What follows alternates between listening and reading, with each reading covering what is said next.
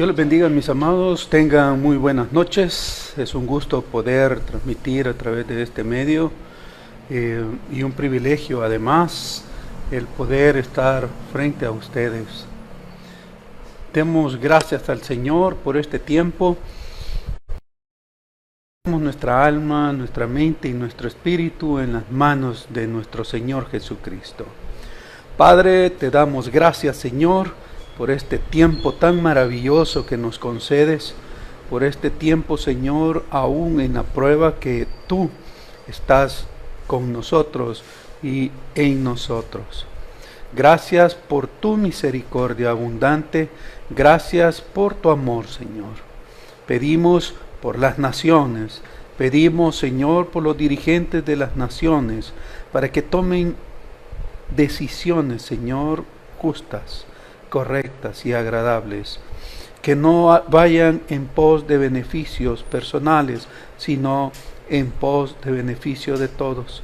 Te pedimos, Señor, también por nuestro país, para que guardes, Padre, a cada uno de tus hijos, así como en todas partes del mundo, aquellos que temen y aman tu nombre, y aun a los que no te conocen, Señor, que puedan llegar a tu presencia, que podamos llevar a muchos, Señor, delante de tu presencia, que nuestro corazón sea movido a misericordia, que sea movido, Señor, a temor a tu nombre, para que todo lo que hagamos sea para bendecirte, para agradarte, para glorificarte, que todo espíritu de juicio, Señor, que ha brotado de nuestro corazón en contra de muchos, sea quitado fuera, Señor, y echado a lo más profundo del mar, que en nosotros en cada uno de tus hijos haya compasión, misericordia, gracia y justicia, para que podamos así ser imitadores de Cristo, nuestro Señor y Salvador. Perdónanos, Señor, como pueblo, individualmente, Señor. Perdónanos por las rebeliones, perdónanos por las necedades. Lávanos más y más de nuestra maldad. Que podamos convertirnos, Señor, uno a uno, y así como nación, y así, Señor, todas las naciones, que nos arrepintamos y nos volvamos de nuestros malos caminos, para que podamos adorarte en espíritu y en verdad, y así honrarte, Señor, glorificarte, exaltarte. Perdónanos, Señor, por toda rebelión, por todo pacto que hayamos hecho, conscientes o inconscientes con Satanás, con sus demonios, a través de cualquier medio, de películas, de series, a través de la televisión, Señor, lávanos, danos, Padre, en el nombre poderoso de Jesús, carta de libertad. A través de tu Santo Espíritu, Señor, nos declaramos libres, sanos, en el nombre poderoso de Jesús, y que no va a acontecer nada en nuestras vidas que tú, Señor, no tengas el control. Danos sensatez, prudencia. Danos, Señor, un espíritu afable. En el nombre de Jesús, que los frutos de tu Santo Espíritu puedan ser uno a uno en nuestra vida que podamos tener temor a tu nombre, que aborrezcamos el pecado y que amemos la verdad, que te amemos a ti por sobre todas las cosas, que dejemos, Señor, todo lo vano, todo lo que el mundo nos ofrece, que nuestra mirada esté puesta en, tu en ti, Señor, y nuestros ojos estén puestos en tu rostro, como el blanco perfecto que eres tú. Señor, guíanos cada día más para que podamos hacerlo agradable y perfecto a ti. Danos, Señor, espíritu de entendimiento, de sabiduría.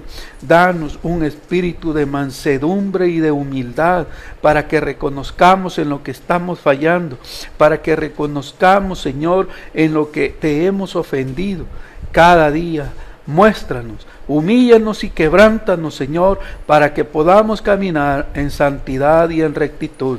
Que toda inmundicia sea lavada, que toda imperfección sea quitada. En el nombre poderoso de Jesús, glorifícate, Señor, en nuestras vidas. Y quería compartirles una experiencia que tuve hace mucho tiempo, cuando era un pequeño.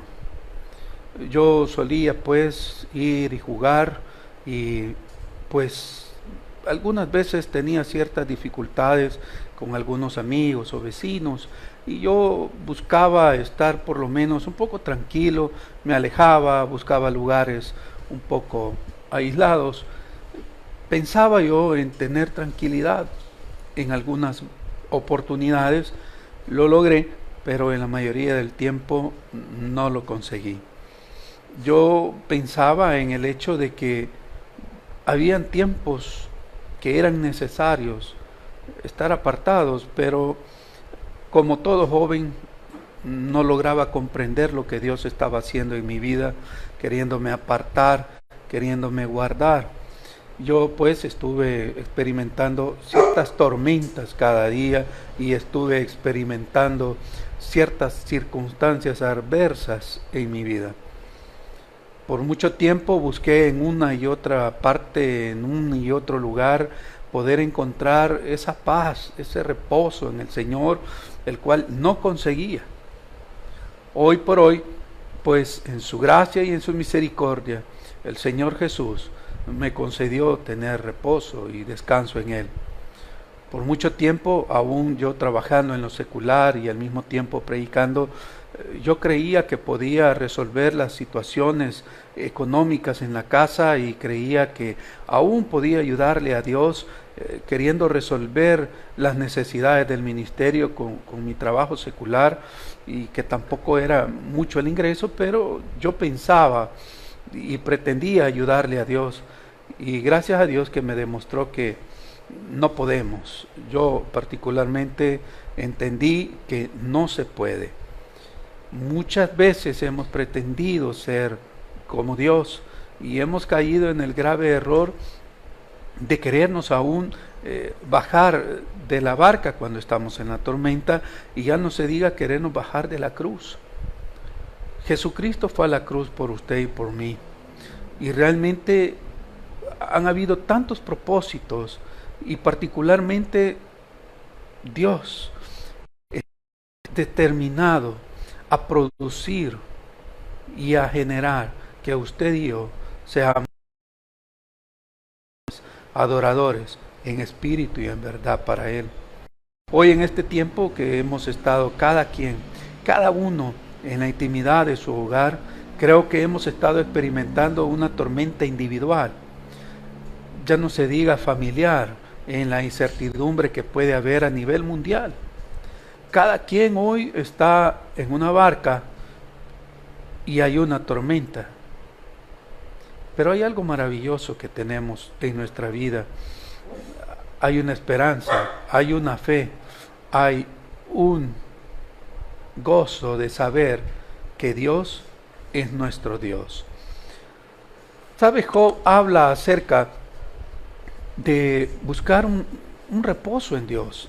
Él menciona que hay que descansar y el punto de descanso se refiere al estar quieto, al estar sosegado, aún a dormir y en consecuencia pues descansar. Después de la faena de trabajo, no solo para los que trabajan en lo secular, sino para los estudiantes, después de haber concluido una ardua faena y todavía llegar a la casa a seguir con trabajos de universidad o, bueno, de la escuela, se siente la necesidad de tener un descanso, un reposo. Job lo menciona. Leamos Job 3, 13.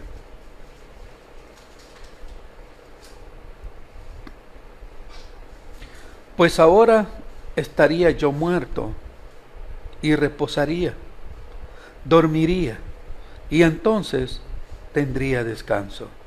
Ese es el descanso del cual Job nos estuvo hablando.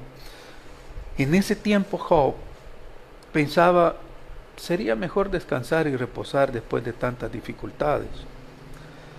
Creo que cada uno tenemos problemas y cada uno tenemos cargas pesadas que llevamos. Hay situaciones en nuestra vida que todavía no hemos logrado eh, descargar. Es urgente que nosotros busquemos tener el reposo en nuestro Dios. Job dice, dormiría y entonces tendría descanso. Dios no quiere que estemos en un sueño, en un letargo. Él está esperando que por fe nosotros avancemos y alcancemos la estatura del varón perfecto. No podemos pretender toda nuestra vida imaginar que somos cristianos sin tener padecimientos.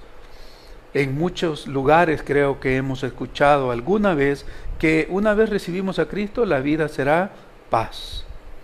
Ciertamente, digamos que sí, pero Jesús mismo establece de que nosotros tendríamos luchas y que seríamos metidos en cárceles, perseguidos.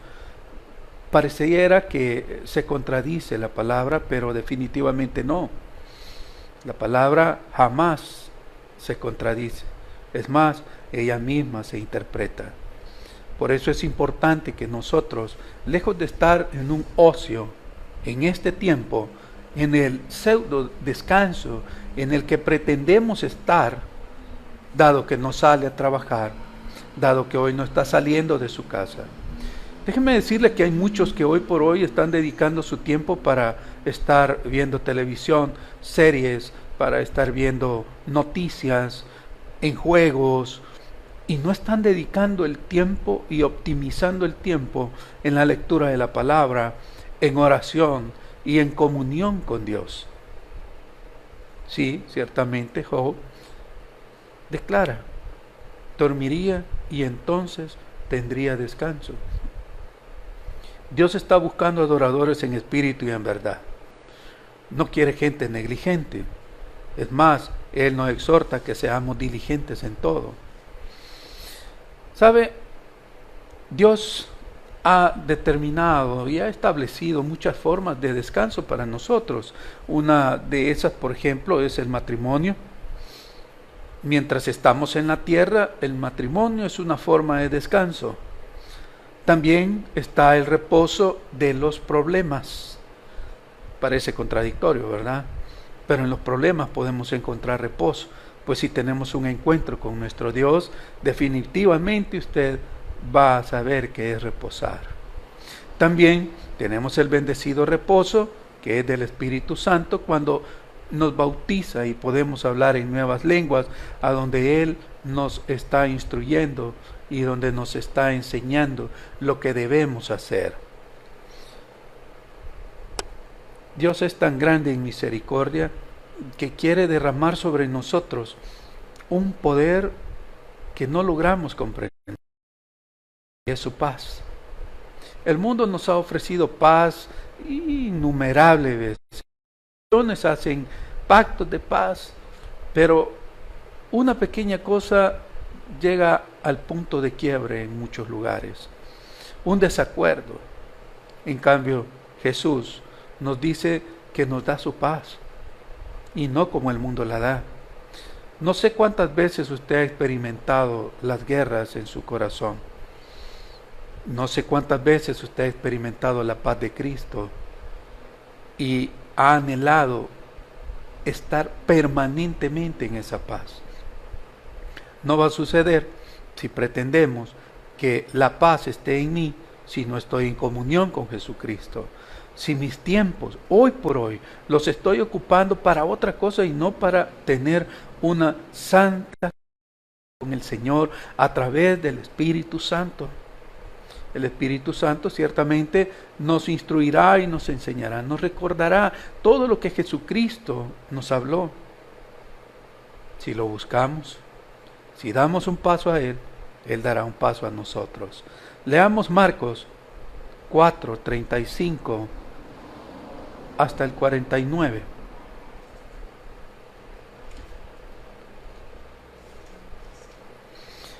Aquel día la noche les dijo, pasemos al otro lado. Estamos leyendo Marcos 4, del verso 35 hasta el 49. Y despidiendo a la multitud, le tomaron como estaba en la barca, y había también con él otras barcas. Pero se levantó una gran tempestad de viento y echaba las olas en la barca de tal manera que ya se anegaba. Y él, opa durmiendo sobre un cabezal, y le despertaron y le dijeron, Maestro, ¿no tienes cuidado que perecemos? Y levantándose reprendió al viento y dijo al mar, Calla, enmudece. Y eso, y cesó el viento, y se hizo grande bonanza. Según los estudiosos, se dice que el mar de Galilea puede verse muy calmo, pero tiene repentinos cambios en los cuales son los que acabamos de leer. A la vista hay una calma, pero como está rodeado de montañas y está en una hondonada, este sufre esos cambios repentinos que el viento provoca. Se convierten en tormentas y estos vientos tienden a hundir a los barcos si los pescadores no son experimentados. Los discípulos eran pescadores experimentados y a pesar de serlo, ellos entraron en temor. ¿No le parece muy parecido, valga la redundancia, esta situación? Que nosotros nos hemos considerado, es más, creemos que somos experimentados para navegar en este vasto mar del mundo, creyendo de que sin Cristo vamos a lograr salir y vamos a, y vamos a salir victoriosos. La tormenta viene cuando estamos confiados en nuestras fuerzas. La prueba es necesaria cuando estamos confiando en nuestra propia prudencia, porque somos vasos de barro y el poder se magnifica porque el Señor se fortalece en nuestra debilidad. ¿Se imaginan los discípulos tratando de, de despertar a Jesucristo y Él solamente despierta y dice silencio? Si nosotros hubiésemos estado en los zapatos de los discípulos, sería bueno que meditemos cuál habría sido nuestra reacción logrado ver el poder, ni siquiera hemos el poder que Cristo tiene por sobre todo lo que existe en el cielo, en la tierra y aún debajo de la tierra. Y una tormenta nos hace pensar de que no vamos a salir de esta. Las tierras circunstantes de este lago provocan grandes cambios de temperaturas y presión. Recuerde, si usted hace memoria, en diciembre, como un experto pescador en su barca, ¿qué planes tenía para estas vacaciones? Para agosto qué planes tenía para el diciembre próximo. Se recuerda que cada uno hizo planes. Se recuerda que nos sentimos seguros y confiados en nuestras propias fuerzas, sin saber que aun cuando veíamos una calma, podría venir una repentina tempestad. ¿Tu reacción hoy con esta tempestad que estamos viviendo? ¿O Jesús no está en su barca. Es necesario realmente que meditemos y que definitivamente este tiempo lo estemos ocupando para escudriñar, para que podamos meditar completamente quiénes somos y quiénes ya no somos. Porque fuimos hijos del mundo y hoy declaremos que somos hijos de Dios. Por lo tanto, vivamos como tal. Hagamos a un lado toda la carnalidad y comencemos a que nuestra alma sea sometida al Espíritu Santo para que hagamos lo agradable a nuestro Dios, que seamos ofrendas aceptas a Él. Olor fragante. Meditemos. De diciembre hasta esta fecha, ¿cuáles habían sido nuestros planes y proyectos? ¿Se da cuenta que somos tan vulnerables como vasos de barro? El poder de Dios se va a magnificar y será glorificado su nombre en la medida que usted y yo nos rindamos a Él. Porque una vez usted y yo salgamos victoriosos de esta situación, o sea, que nuestra barca no se hunda, sino que nuestra fe sea más y más intensa hacia nuestro Dios y que podamos de una vez por todas estar confiados, seguros en que Dios es nuestro único respaldo y es el único que nos guarda. No podemos seguir pensando y en tener incertidumbre de que probablemente mañana ya no amanezcamos. A cada día hay que darle su afán, lo establece Jesús. Nos manda a que a cada día su afán. Si logramos vivir hoy es por la misericordia del Señor. Y si amanecemos mañana es por la misericordia de Dios, porque son nuevas cada día, porque Dios es bueno y para siempre su misericordia. ¿Se ha puesto a pensar cómo está Jesús en su corazón? ¿Estamos haciendo en nuestras fuerzas o realmente estamos confiando en Él como hijos de Dios? Me gustaría que pensemos en otra, en otro verso, pero basados en esta historia. Si la paz de Dios está en nuestro interior, usted puede hablar paz en medio de las circunstancias inquietantes, llámese pruebas o circunstancias adversas. Pero si la paz de Dios no está en usted, no va a poder impartir ni compartir la paz de Dios. Es más, usted va a hacer una transmisión de espíritus de sus miedos y sus incertidumbres a no tiene a Dios y claro, muy probablemente ellos van a sucumbir igual que usted. ¿En quién estamos confiando? Veamos Romanos 16, 20.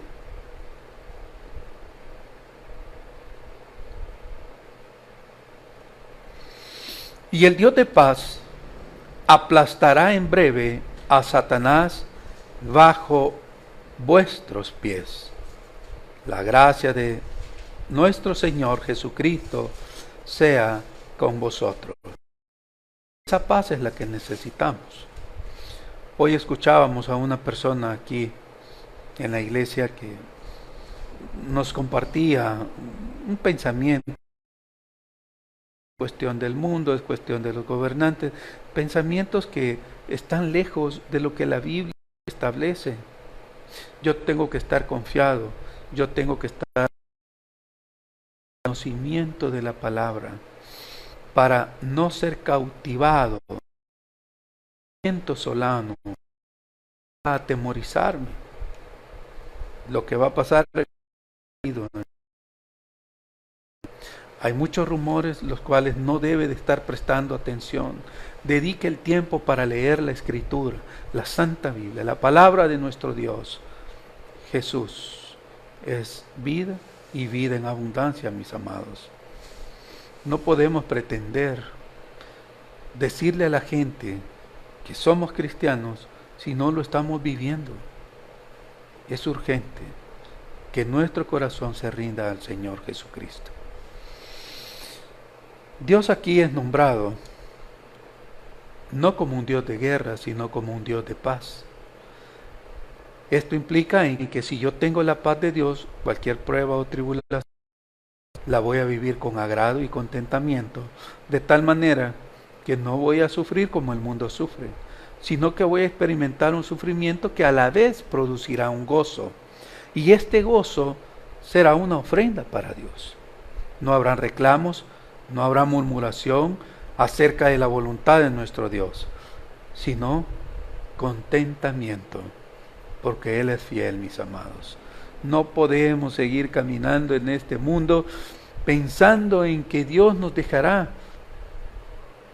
Esto podría decirle, restricciones aplican, porque si nosotros nos volvemos al pecado, nosotros nos alejamos de Él.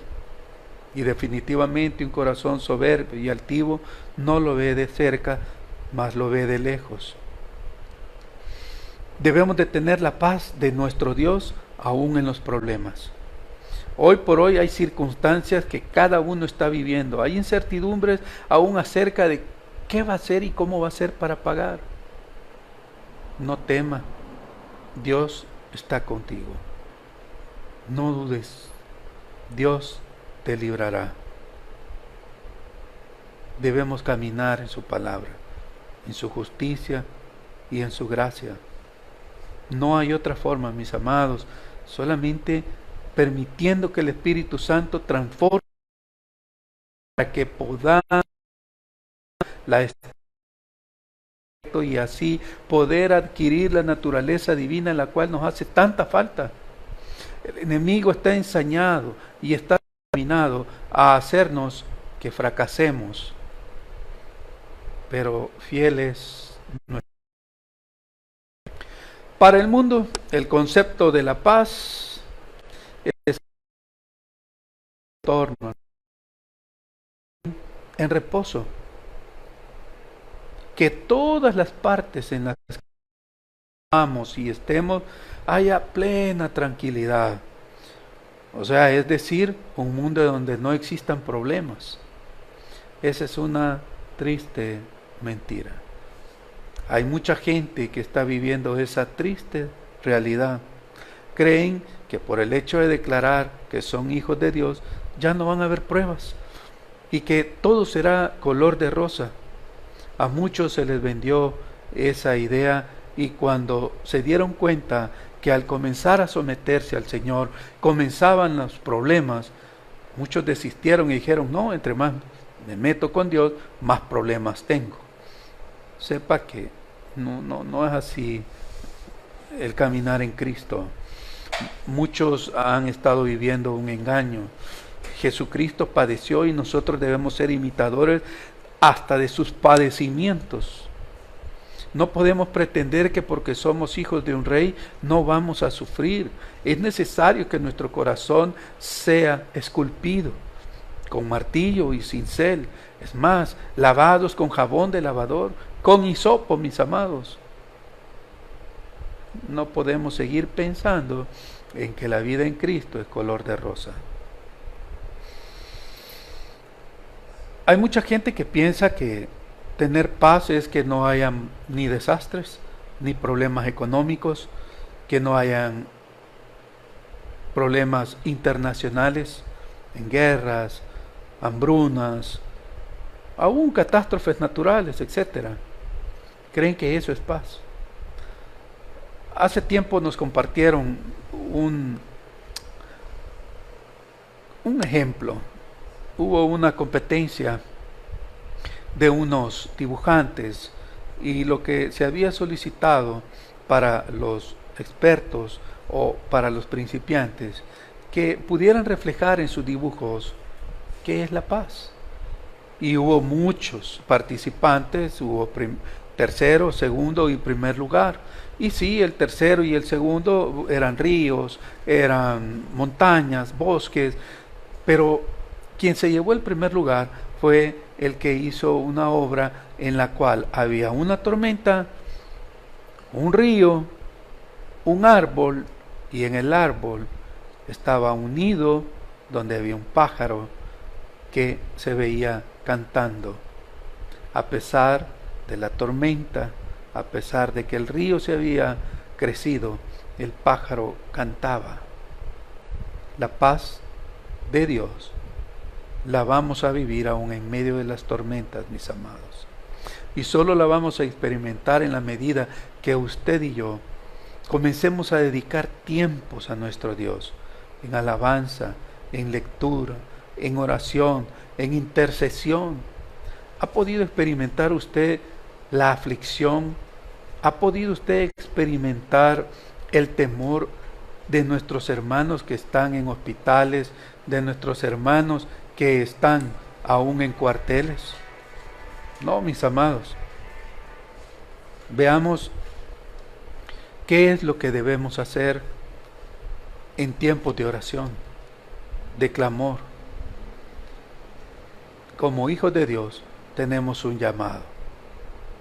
Debemos de pedirle a nuestro Dios que ponga en nuestro corazón un espíritu de temor a su nombre para que podamos ser santos, para que podamos ser justos y así, como está escrito, la oración del justo es eficaz. En la tormenta de la barca que mencioné hace un momento, los discípulos se asustaron y realmente ellos eh, corrieron y, y bueno, se abocaron a nuestro Señor Jesús. Y dice el verso de que él estaba recostado. Y le dijeron, ¿no ves? Ahogamos, nos hundimos. ¿Sabe? Jesús no hizo mucho esfuerzo y aún él silenció la tormenta y el viento. Era nada más una pequeña muestra del poder en lo natural de lo que nuestro Dios, o sea, Jesucristo Rey, tiene aquí en este mundo. Los discípulos todavía no tenían, al igual que nosotros, hoy por hoy, todavía no tenemos el alcance de cuánto es el poder de nuestro Dios.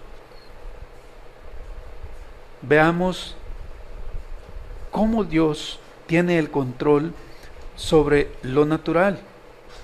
Jesús y sus discípulos zarparon desde Capernaum para cruzar el mar de Galilea. Inesperadamente se desató la tormenta, pero Jesús la calmó. Veamos Marcos 4:41. Marcos 4:41.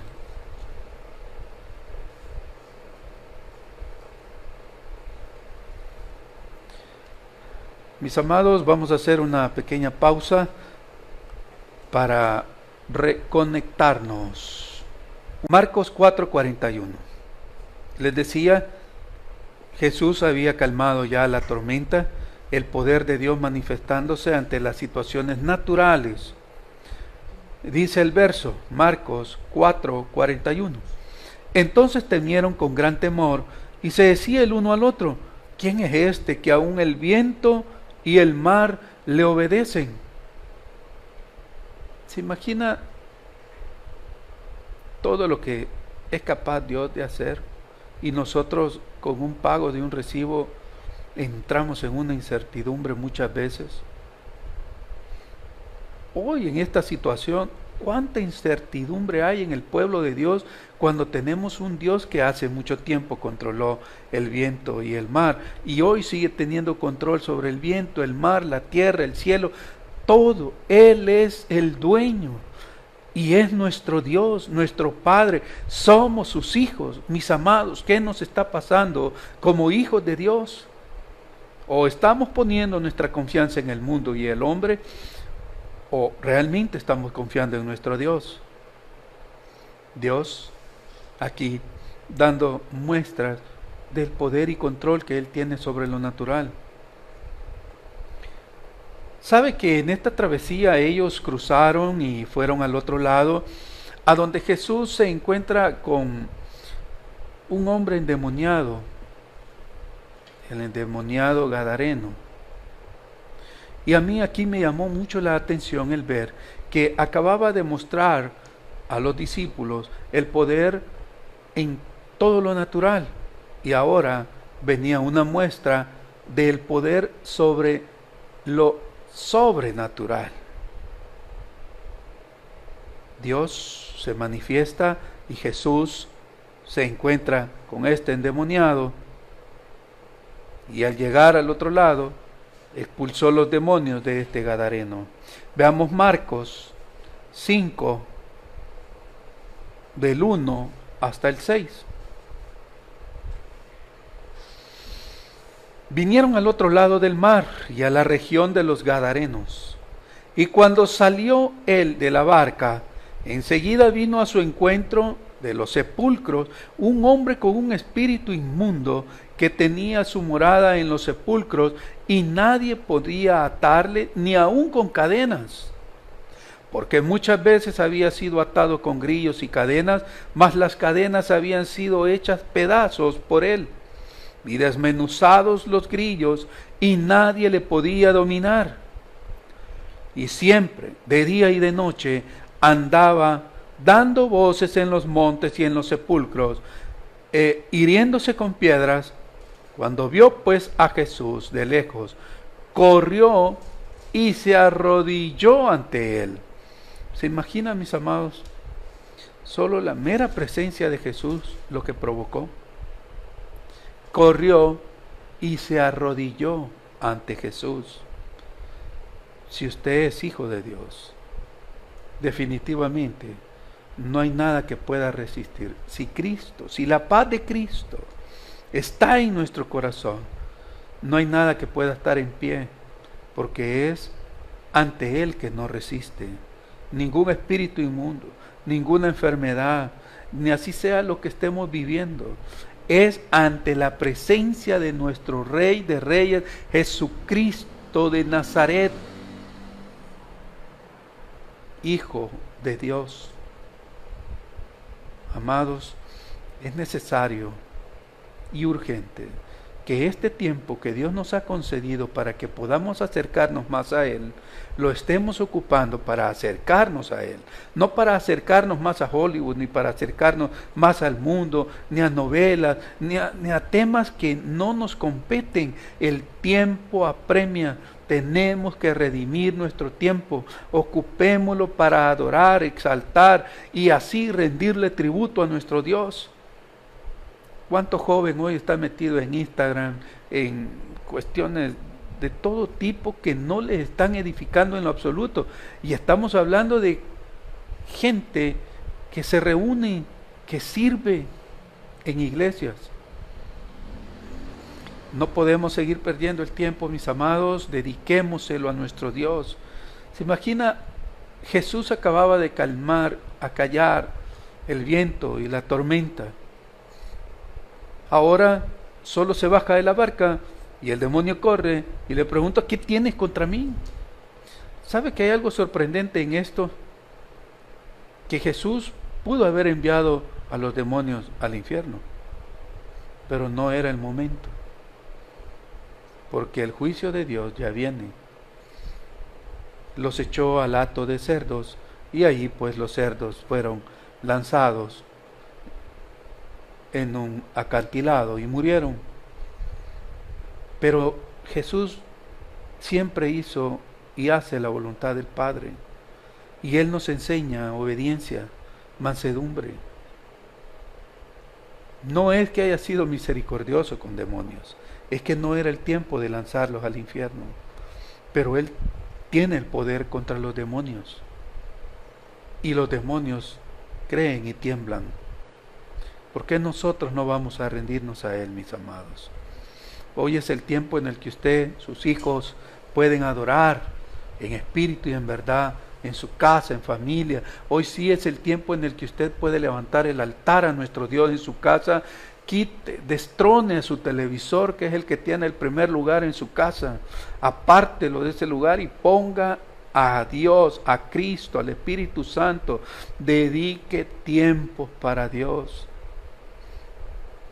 Si hoy algunos añoran querer congregarse, que tenemos la esperanza de salir en N días, imagínese si esto se prolonga. Mis amados, tenemos que aprovechar el tiempo. Consagración a nuestro Dios, mis amados. Tenemos que estar apartados, no mezclarnos con el mundo. Salmos 33, versos 8 y 9. Tema a Jehová toda la tierra, teman delante de él todos los habitantes del mundo, porque él, él dijo y fue hecho, él mandó y existió. Es nuestro Dios, mis amados, es Jesucristo. Veamos Job 17 hasta el 24.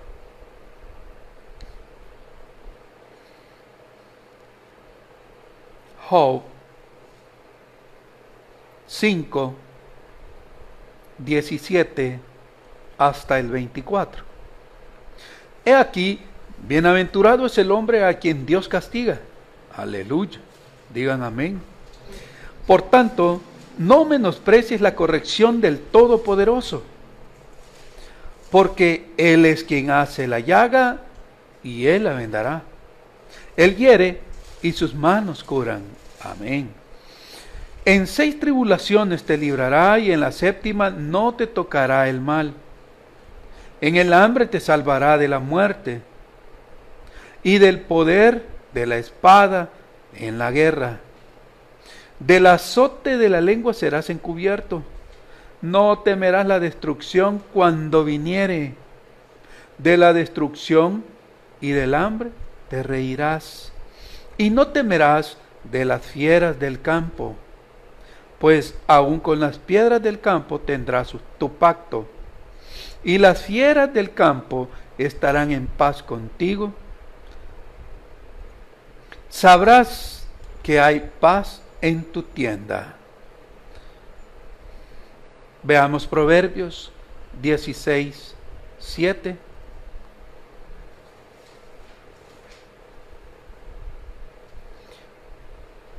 Yo suelo mencionar esta palabra y es restricciones aplican lo que acabamos de leer. Veamos lo que dice 16.7 de Proverbios.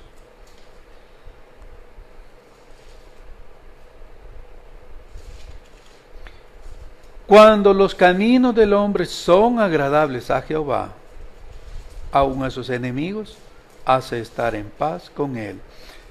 Es de verdad maravilloso poder leer los versos que acabamos de leer en Job 5.17 y podemos apropiarnos de él y regocijarnos en que nos vamos a reír aún del hambre, de la peste. Pero lamentablemente no va a aplicar si como dice en Proverbios 16:7 que cuando los caminos del hombre son agradables a Jehová, ¿son agradables nuestros caminos hoy por hoy? ¿Están resultándole a Dios realmente agradables nuestros caminos? ¿O no? Porque de lo contrario, hoy es el día o la noche ya en que usted puede escudriñar su corazón, meditar y de verdad pedir circuncisión de corazón para que el Señor tenga misericordia de usted y de mi persona. Y así podamos ser partícipes de esta promesa que no va a llegar a nosotros la peste. Mis amados, es un tiempo para reflexionar. Realmente no me queda más que exhortarles y concluir con un verso en San Juan 14, 27, para que nosotros realmente tengamos conciencia y que podamos definitivamente rendir nuestro corazón al Señor Jesucristo y que el Espíritu Santo, como espada de dos filos, como la palabra, sea ese, ese bisturí que va a dividir entre el alma y el espíritu, para que seamos espirituales, mas ya no seamos carnales. San Juan 14, 27. La paz os dejo, mi paz os doy. Yo no os la doy como el mundo la da. No se turbe vuestro corazón, ni tenga miedo. Amados, si hay alguien de los que han estado viendo o de los que van a ver este, esta publicación y en su corazón hay amargura, rencor, falta de perdón, yo le exhorto y le insto a que nos pongamos a cuenta cada uno y que rindamos nuestro corazón para que podamos amar a Dios realmente. Porque si tenemos la capacidad de amar a Dios que no lo vemos, debemos de amar aún a los que nos han ofendido, que es a los que vemos. Y si llegamos a tener la capacidad de amar al que vemos, será porque hemos podido amar al que no vemos y es a nuestro Dios. Si hay alguien que no ha recibido a Cristo de los que están viendo o van a ver este video, yo lo invito a que reciba a Jesucristo en su corazón y a que rinda todo su pensamiento, todo su ser, para que sea el Señor Jesucristo quien tome control de su vida y le guíe a sendas de justicia y de verdad, pues Él es el único que es el camino, la verdad y la vida. Es necesario que vengamos a Él para que así podamos gozarnos de esa vida eterna y podamos dejarle herencia aún a nuestros hijos, no solo carnales, sino espirituales, que podamos darle herencia a aquellos que no lo conocen, que vengan a Él. Repita conmigo, Señor Jesús, te recibo como mi Señor y Salvador. Te pido que perdones mis ofensas. Te pido perdón por lo que te he fallado de pensamiento, de palabra o de obra. Señor, inscribe mi nombre en el libro de la vida. Perdóname, Señor, cúbreme con tu sangre preciosa. Reconozco que tú fuiste a la cruz y que moriste por mí para darme vida eterna, pero que resucitaste al tercer día, Señor. Gracias por ese sacrificio en la cruz para darme salvación. Perdónanos, Señor, por fallarte. Por favor, inscribe nuestro nombre en el libro de la vida, según sea tu gracia y misericordia. Venimos delante de ti, Señor, para bendecir tu nombre y honrarte. Gracias, Señor. Amén y amén. Mis amados, damos por terminado este culto. Si usted repitió la oración, pues sea bienvenido a la familia de la fe en Cristo Jesús y que el Señor me lo bendiga enormemente. Le esperamos la próxima publicación, mis amados. En el nombre de Jesús esperamos tener publicación también el domingo a las 10 y el domingo a las 3 de la tarde. En el nombre de Jesús, Dios me los bendiga.